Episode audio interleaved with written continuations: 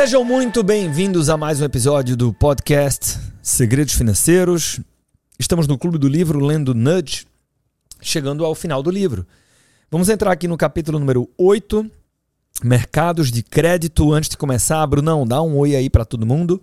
Salve, salve galera do podcast Segredos Financeiros, pessoal que acompanha o Clube do Livro. Vamos chegando agora no, no que pra gente aqui vai ser o último capítulo, né? Podia dar esse spoiler, não? É, e provavelmente a gente vai dividir em, em dois episódios. Isso aí. Ah, então vamos nessa, vamos nessa. Ninguém deveria ficar surpreso ao descobrir que consumidores humanos são tão ineptos na hora de pegar crédito quanto na hora de investir. Veja o exemplo do Homer Simpson em um episódio em que ele quis comprar um veículo. O vendedor diz assim: o pagamento das prestações funciona dessa forma: tem a entrada, a prestação mensal e a prestação semanal. Aí Homer diz assim: isso é tudo, certo? E o vendedor: é, ah, sim. Quando pagar a última prestação, o senhor vai precisar quitar um financiamento balão enorme. E aí o Homer diz assim: mas isso não é agora, certo? Aí o vendedor: certo? E o Homer responde então: então ótimo. A ingenuidade de Homer não é rara entre os consumidores e é mais reveladora do que pode parecer. Neste capítulo, examinaremos dois importantes mercados de crédito, hipotecas e cartões de crédito, para descobrir se alguns estímulos benéficos podem ajudar a muitos Homers que existem por aí a tomar decisões melhores quando o assunto é crédito. E ele começa aqui falando de hipotecas. Né? Então a gente vai vencer hipotecas. É, acho que o, o, o a discussão de hipotecas é menos popular no, no, Brasil do que nos Estados Unidos, mas o, o, conceito por trás da coisa é bem relevante quando você quer entender o impacto comportamental sobre as decisões. Né? Então, vamos lá. Hipotecas. Houve um tempo em que escolher, e aí, claro, para o nosso ouvinte aqui brasileiro, ah, que é consultor financeiro, sobretudo, e ajuda outros brasileiros, a outra parte deste deste capítulo fala sobre cartões de crédito, aí sim muito mais aderente à nossa realidade. Mas vamos lá. Houve um tempo em que escolher uma hipoteca era fácil. A maioria tinha uma taxa fixa pelo tempo que durasse, que em geral era de 30 anos. A maioria dos compradores dava uma entrada correspondente a 20% do valor total do imóvel. Nesse regime, comparar créditos era moleza, bastava escolher o que tivesse a taxa de juros mais baixa. Nos Estados Unidos, a tarefa ficou ainda mais fácil com a aprovação da Lei da Verdade no ato do empréstimo, que exigia que todas as entidades que concedessem empréstimo divulgassem as taxas de juros obedecendo às mesmas regras e ao mesmo formato, mediante a taxa percentual anual. Ah, e aí, só para quem for menos atento, né, quando fala mediante a taxa percentual anual, é, eu posso comunicar a mesma coisa dizendo qual é a taxa equivalente semestral ou mensal. Mas quando você vai para a pessoa física comum, as pessoas têm uma dificuldade tremenda, na verdade, né, de, de, calcular a equivalência de taxas. Então, quando você diz que todo mundo tem que, que apresentar o custo da operação na mesma base, no mesmo formato, isso ajuda muito o consumidor a fazer essas comparações. Voltando à leitura, na época, a lei se mostrou um exemplo de excelente arquitetura de escolhas, porque facilitou a tarefa de comparar empréstimos.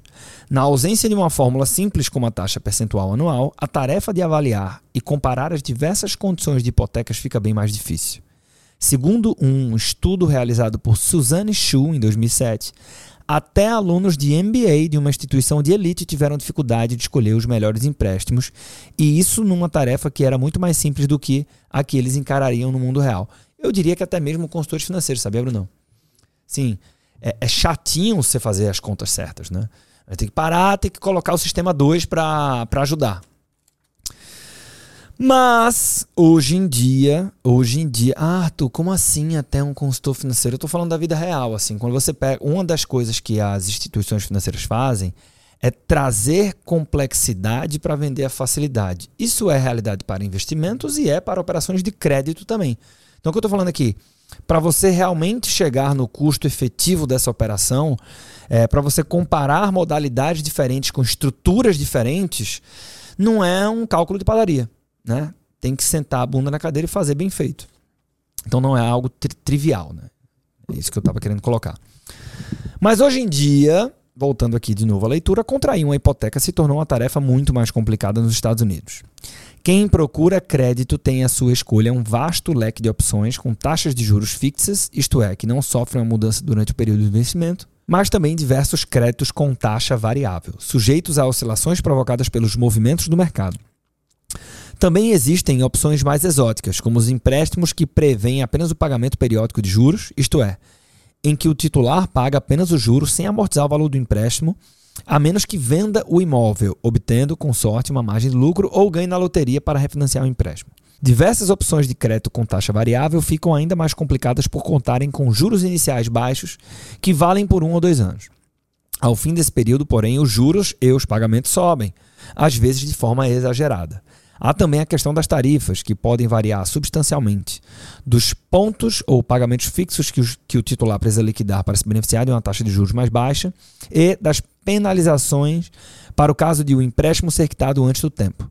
Num cenário como esse, escolher, isso é o importante aqui, tá, ouvinte?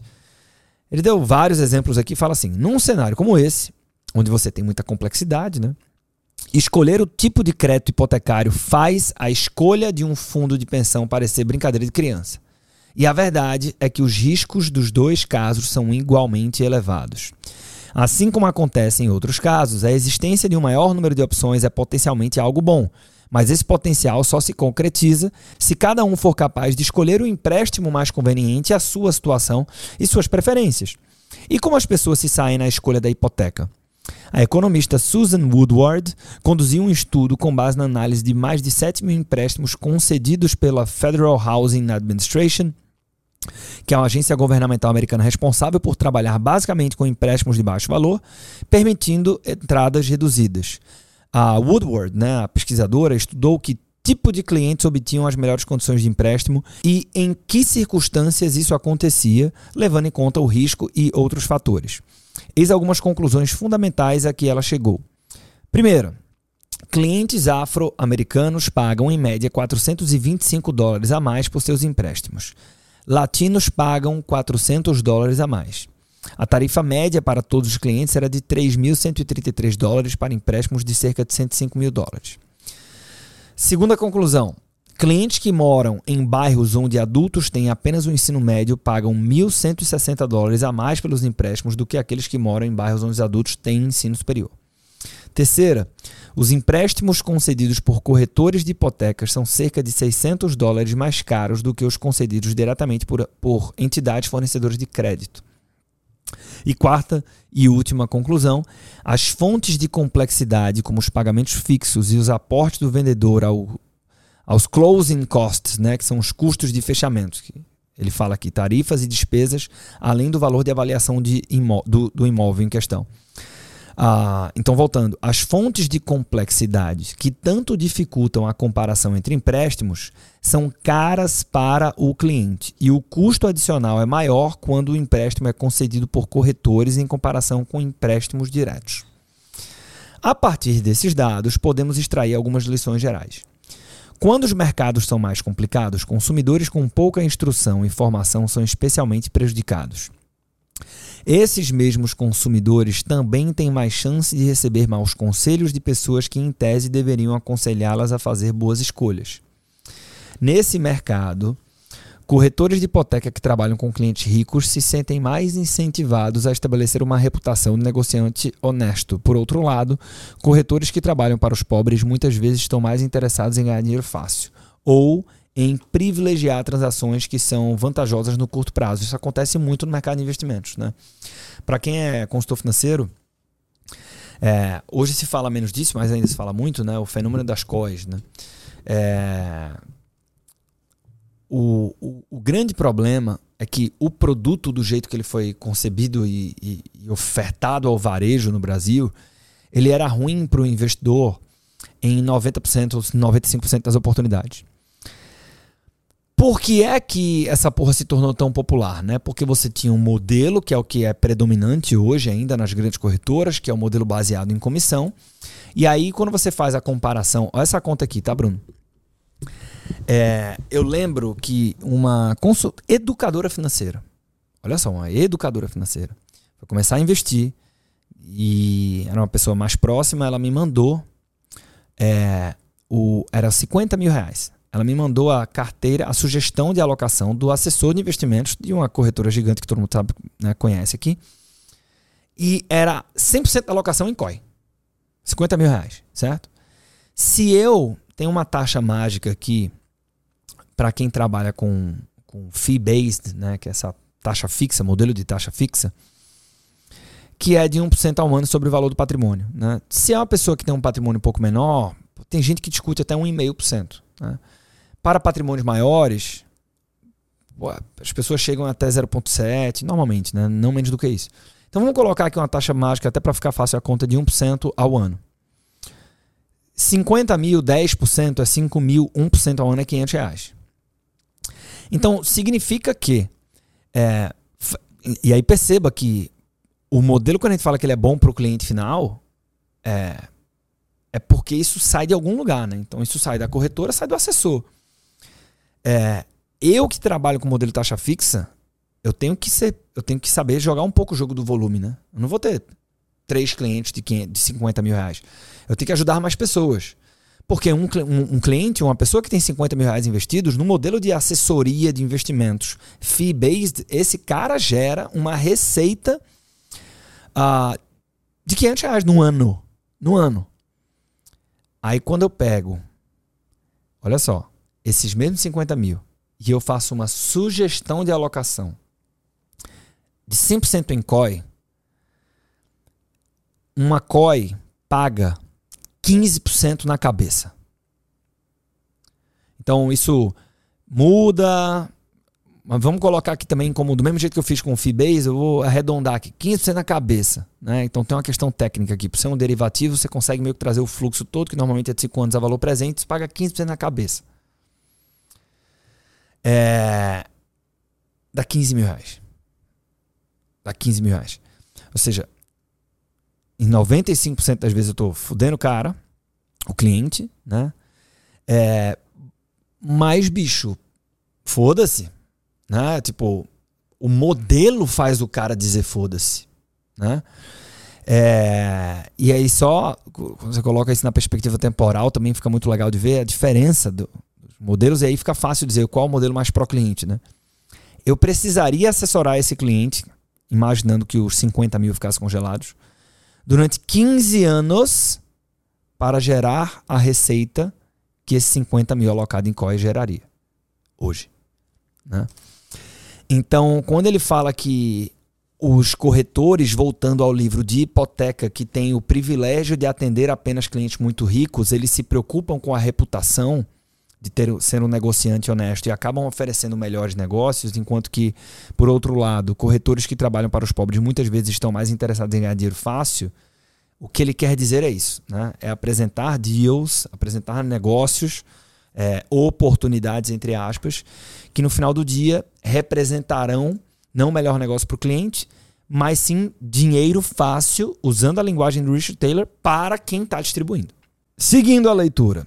Esses fatores são exacerbados no segmento de mercado orientado para os mais pobres e para clientes de maior risco, que recebe o nome de mercado de crédito hipotecário de alto risco ou o subprime. Em geral, existem duas visões opostas a respeito dos empréstimos subprime. Algumas pessoas, sobretudo aquelas mais de esquerda ou que trabalham nos meios de comunicação, chamam essas práticas de predatórias. Essa generalização ignora o fato evidente de que empréstimos de maior risco precisam ter taxas de juros mais altas para compensar as pessoas que emprestam dinheiro. O fato de pessoas pobres ou de alto risco pagarem juros mais altos não significa que o empréstimo seja predatório. Na verdade, o sistema de microcrédito nos países em desenvolvimento, cujo mentor, o Muhammad Yunus, foi merecidamente agraciado com o Nobel da Paz em 2006, muitas vezes aplica taxas de juros de 200% ou mais, e mesmo assim, quem pede esse tipo de empréstimo faz um bom negócio. Por outro lado, alguns observadores acreditam que todo esse escândalo a respeito de empréstimos predatórios se baseia na incapacidade de jornalistas alinhados à esquerda e outros setores entenderem que empréstimos de risco exigem taxas de juros mais altas. Como sempre, a verdade se encontra entre os dois extremos.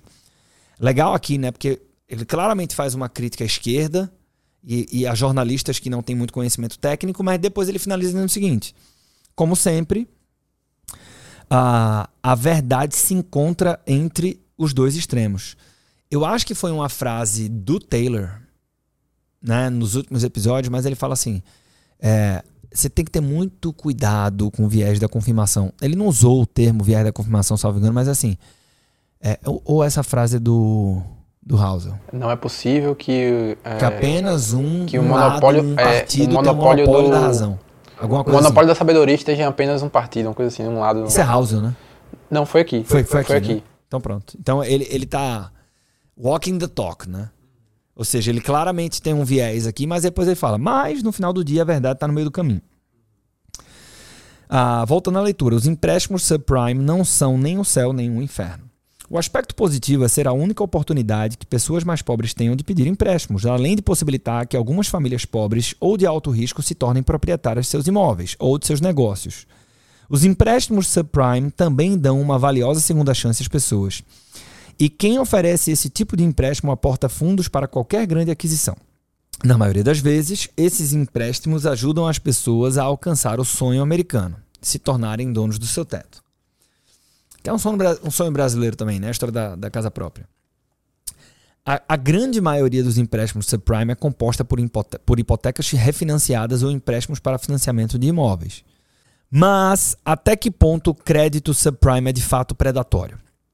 Bom, os clientes desse segmento costumam ser pessoas com pouca instrução, que às vezes acabam sendo exploradas por corretores. É o que se chama de agiotagem.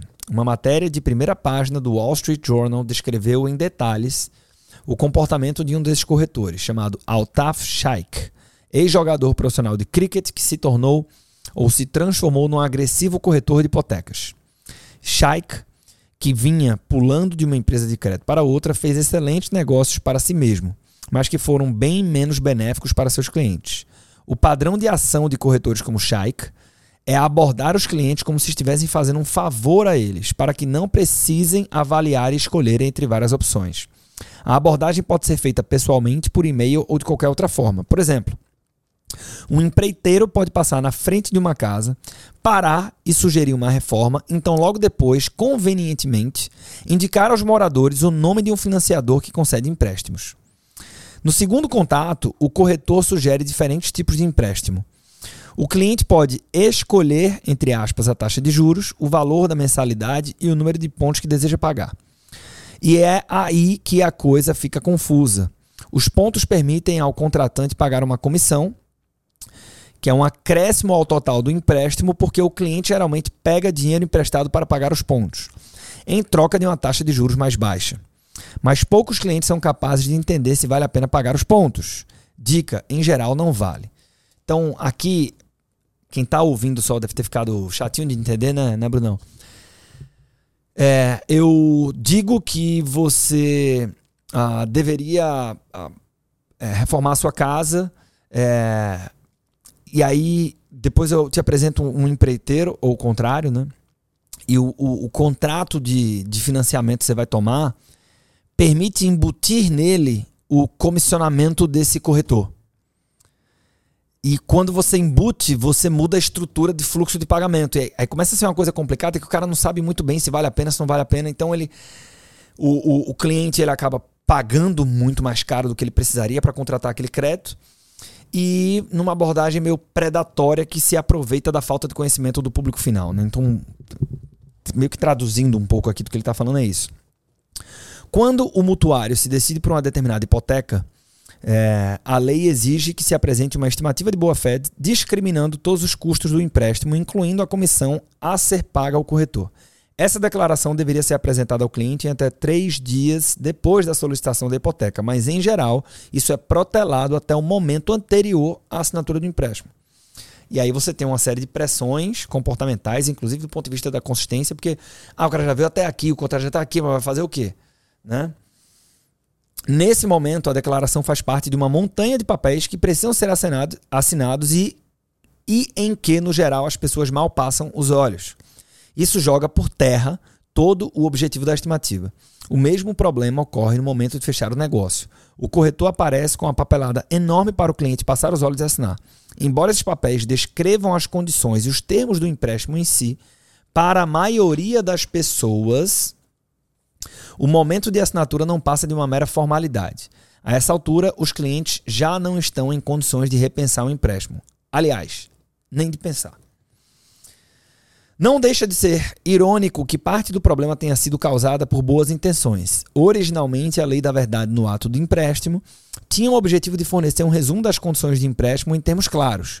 Mas é difícil enxergar a verdade enterrada numa pilha de documentos com letra miúda. No caso dos empréstimos de subprime, a lei da propriedade e da produção do capital americana visa oferecer um aviso a mais ao contratante de empréstimo. O problema é que não se lê em lugar algum que o empréstimo é de alto risco e o mutuário se limita a assinar os papéis que aparecem na sua frente. Resultado: quem oferece o um empréstimo só precisa assinar o formulário e o comprador simplesmente assina tudo o que vem pela frente sem parar para ler. Outros formulários igualmente confusos dificultam a distinção entre quem é de fato o empréstimo e as tarifas relacionadas a ele. Os formulários de hipotecas têm páginas e mais páginas, e os números que apresentam muitas vezes escamoteiam diversos custos, ou seja, escondem. Né? Alguns mutuários não sabem que precisam pagar mais para liquidar a hipoteca antes da hora, ou seja, que são penalizados por liquidar o empréstimo antes da data do vencimento. Além disso, o fato de muitos créditos hipotecários subprime estarem sujeitos a taxas de juros variáveis não ajuda em nada. Na verdade, dificulta ainda mais a plena compreensão da transação em curso. Em 2007, o mundo assistiu a uma explosão de arrestos de imóveis ligados aos créditos subprime nos Estados Unidos, que causou grande agitação nos mercados financeiros globais, a qual levou governos de vários países a refletir muito mais sobre como poderiam prestar auxílio. E aí uma pausa para o grande Bruno nos explicar o que é arrestos. Arresto é uma penhora.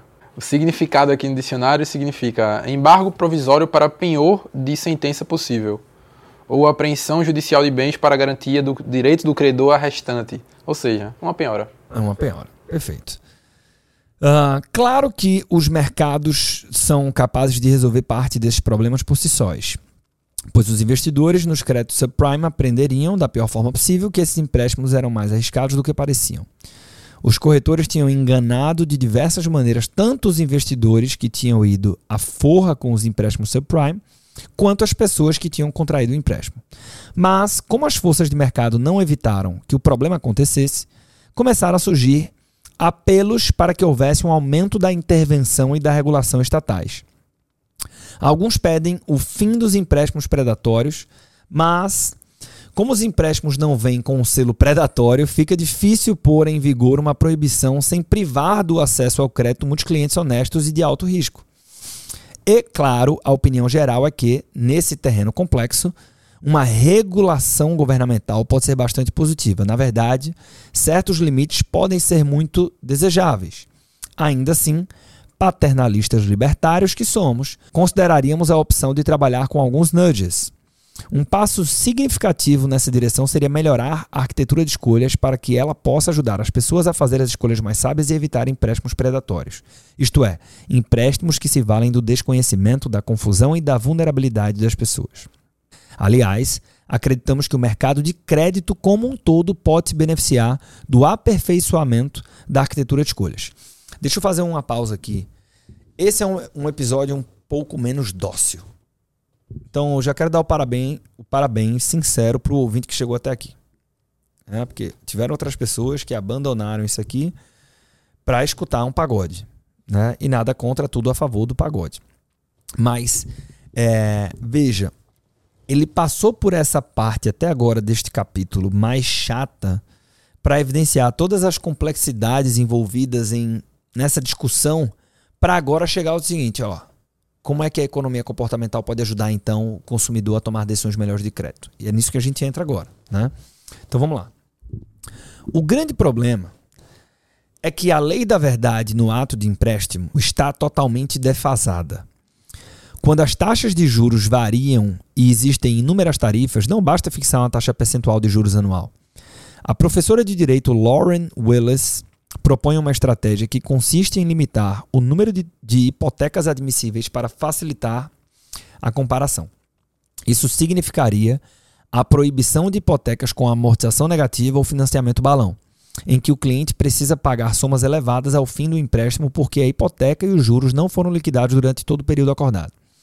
A ideia é que, havendo menos tipos de hipotecas, por exemplo, apenas empréstimos com juros fixos e prazo de 30 anos, os clientes teriam menos dificuldade para escolher. Willis acredita que o custo dessas hipotecas exóticas é maior que os benefícios que podem proporcionar. Sugere ainda que, porra, isso tem muito a ver com o COI, quem está falando agora, né? Se a pessoa física comum ela não consegue avaliar. Ah, mas pode ser bom. Mas, porra, os custos são maiores do que os benefícios que isso pode trazer para um eventual portfólio de um investidor médio. Então é isso que a Willis está falando aqui dentro do mercado de crédito e hipotecas lá nos Estados Unidos, nesse estudo dela. Ela sugere ainda que a estimativa de empréstimo tenha validade de 30, de 30 dias e que o possível interessado deva pensar muito bem antes de contratar determinado crédito. Embora a proposta seja louvável e pretenda, acima de tudo, facilitar a compra, a verdade é que não se encaixa na nossa ideia de paternalismo libertário, pois proíbe contratos que poderiam ser vantajosos para as duas partes em determinados casos. As hipotecas com taxas variáveis não são inerentemente ruins, mesmo as que tenham a taxa inicial baixa. Para quem está pensando em vender a casa ou refinanciá-la dentro de alguns anos, essa alternativa pode ser atraente. Acreditamos que uma versão do nosso programa Rackup, que nós já falamos aqui, pode ser bastante útil nessas situações. Para esse contexto em particular, apresentamos duas versões do programa. No formato simplificado, quem oferece o empréstimo, olha isso, turma. Quem oferece o empréstimo teria que apresentar os custos relacionados com base em duas categorias: tarifas e juros. E, na versão do relatório sugerido por Willis, todos os diferentes tipos de tarifas seriam apresentados, mas seriam somados e representados por um valor global. O estudo conduzido por Woodward apurou que as pessoas que obtêm, de longe, os melhores empréstimos são as que não pagam nada de tarifa de entrada. Isso significa que o corretor tira da sua comissão. Talvez às vezes haja almoço grátis, mas hipoteca grátis não existe. Uh, a explicação mais provável para esse fenômeno é que, quando a tarifa é zero, os clientes têm mais facilidade para comparar as condições, pois só precisam se concentrar na taxa de juros. A divulgação da taxa de juros teria que ser acompanhada pelo calendário de pagamento do total do empréstimo ao longo dos anos. Isso partindo do pressuposto de que os juros não sofreriam alteração. Com isso, o cliente pelo menos saberia quando a taxa inicial deixaria de valer. Seria uma boa ideia incluir informações que abrangessem o pior panorama possível, de maneira que o titular do empréstimo soubesse claramente para quanto a mensalidade poderia saltar no futuro. Eu vou fazer uma contribuição aqui. É, como, como hipoteca, essa discussão de hipoteca não está muito no nosso dia a dia, né? fica difícil tangibilizar isso. No final das contas, ele está falando, velho, as pessoas tomariam decisões muito melhores se elas tivessem clareza. Né? quanto que eu estou pagando de despesas nesse contrato, quanto que eu estou pagando de juros nesse contrato, uh, o que representa amortização nessa parcela. Então, com essa clareza, é, você não precisa exigir que a pessoa seja necessariamente um especialista em finanças, porque se você tiver que exigir que o cara que vai tomar um crédito seja especialista em finanças, isso vai dar errado. Né? Uh, e aí, para finalizar aqui essa primeira parte desse capítulo, né, que a gente vai vencer aqui nesse episódio, ele vem aqui, ó, a instituição de crédito ou o corretor também teria que disponibilizar um relatório RACAP detalhado, incorporando todas as tarifas e taxas de juros, incluindo aí a taxa inicial, a qual estão atreladas as mudanças nas taxas variáveis e o limite de alterações por ano. Essas informações permitiriam que uma terceira parte, independente, oferecesse conselhos muito mais embasados ao tomador de crédito. Estamos convencidos de que, se os dados do RACAP fossem disponibilizados, surgiriam serviços prestados por terceiros com a finalidade de comparar os produtos oferecidos pelas instituições. Seria preciso ficar em alerta para evitar fraudes, mas acreditamos que não haveria dificuldade em monitorar o sistema e evitar problemas do tipo. Os dados do RACAP, portanto, facilitariam a escolha do crédito até pela internet, o que tornaria o mercado de hipotecas mais competitivo. A alternativa online seria especificamente benéfica para mulheres e grupos minoritários. Um estudo sobre compra de veículos apontou que mulheres e negros pagam mais ou menos o mesmo que homens brancos quando compram um carro pela internet, mas pagam um valor superior na concessionária mesmo quando se levam outros fatores em conta, como a própria renda.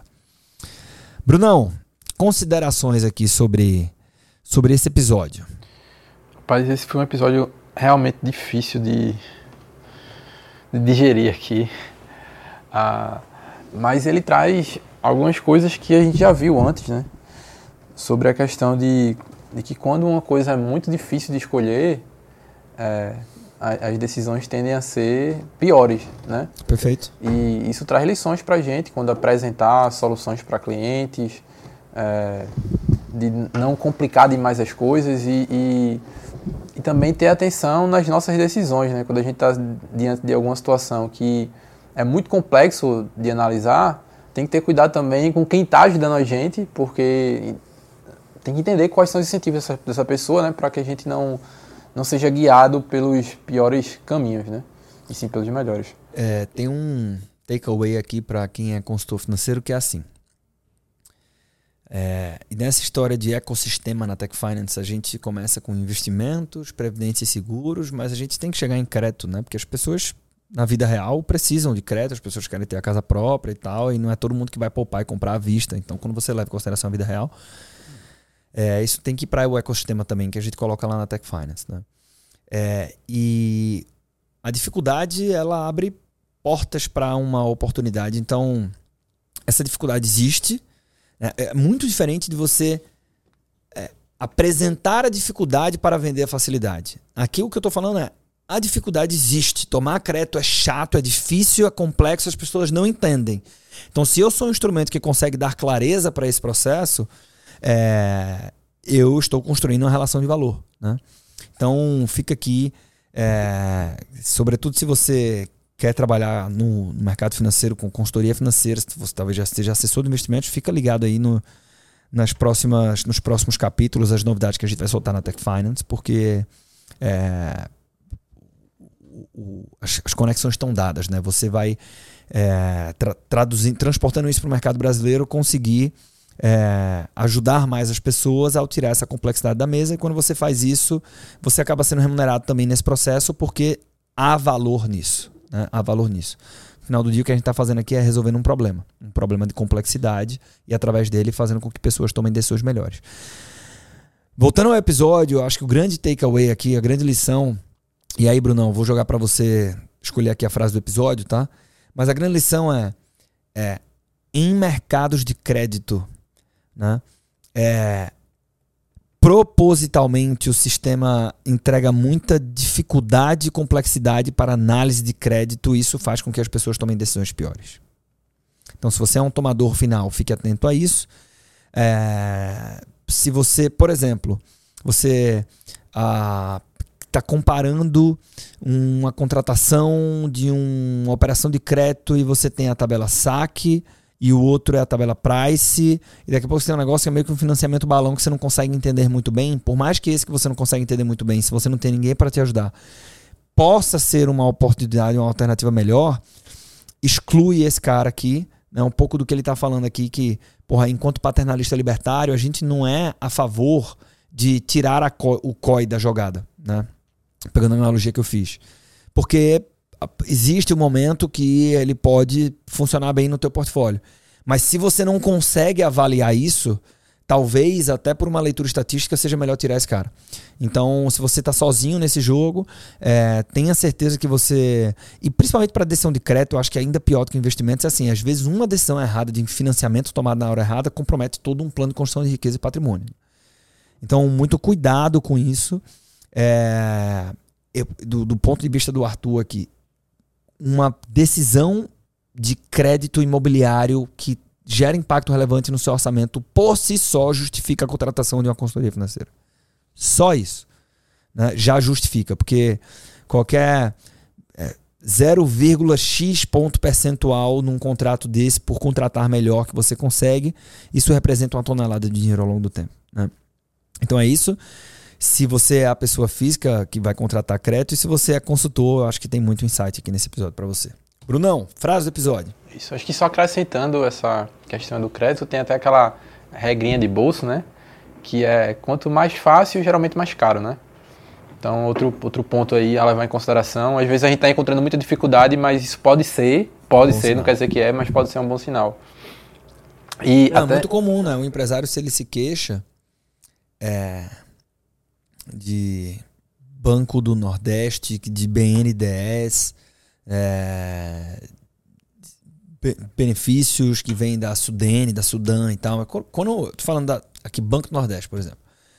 Quando empresários assim, Banco do Nordeste é muito burocrático. Eu não vou entrar no mérito se é, não é, se, se é, se não é, mas a questão é que ao mesmo tempo que eu tô criticando, eu tô falando de mim, né? Porque eu tô dizendo assim, pô, eu não tive o planejamento financeiro necessário para me preparar para tomar esse crédito que ele tem mais etapas até eu ter a liberação do, do, do, do capital, porque funciona assim e ser assim é uma das coisas que faz com que ele seja mais barato, né? com que o crédito seja mais barato. Então, essa regra de bolsa é isso. O que o Bruno falou aqui é muito verdade. Assim, quando o assunto é crédito. Então, por exemplo, se você compara empréstimo e financiamento, né? Regra geral, financiamento é menos caro que empréstimo, né? Porque financiamento, dentre as várias diferenças, né? Normalmente você tem um bem em garantia, no empréstimo você não tem, então isso por si só traz a taxa do financiamento para mais para baixo, né? Ela fica mais barata, mas o empréstimo normalmente representa conceitualmente que é, eu não tive um plano ou meu plano não funcionou. Por isso eu preciso de dinheiro agora. Enquanto que o financiamento, conceitualmente, significa dizer tenho plano para adquirir alguma coisa e preciso de capital para. Né? Então, conceitualmente, você já tem uma demonstração para o credor muito diferente do que está acontecendo. De tal maneira que o que o Bruno falou muito, muito verdade, que é, velho, se está demorando, independente da modalidade, mas para conseguir esse crédito que você quer, lembre-se que essa demora ela pode ser um bom sinal. Existia um motivo para isso, né? É, sobre a frase, eu separei uma frase aqui que eu gostei, que é: é difícil enxergar a verdade enterrada numa pilha de documentos com letra miúda. Ah, muito bom, velho. Muito bom, gostei. Isso é muito legal para produzir conteúdo, né? Um dos motivos que a gente escolhe aqui a frase do episódio é esse. Então, repete aí, Brunão. Gostei dessa frase aí. É difícil enxergar a verdade enterrada numa pilha de documentos com letra miúda. Muito bom. Acho que trazendo para a realidade aqui de, de investimentos, a gente pode até pegar a realidade de fundos, né? Total. Você tem o regulamento, Total. um monte de, de letrinha miúda lá, e tem o, o, a lâmina lá, o prospecto, que é meio que um resumo, traz um pouco também do que tem aqui no episódio. É, acho que é isso aí.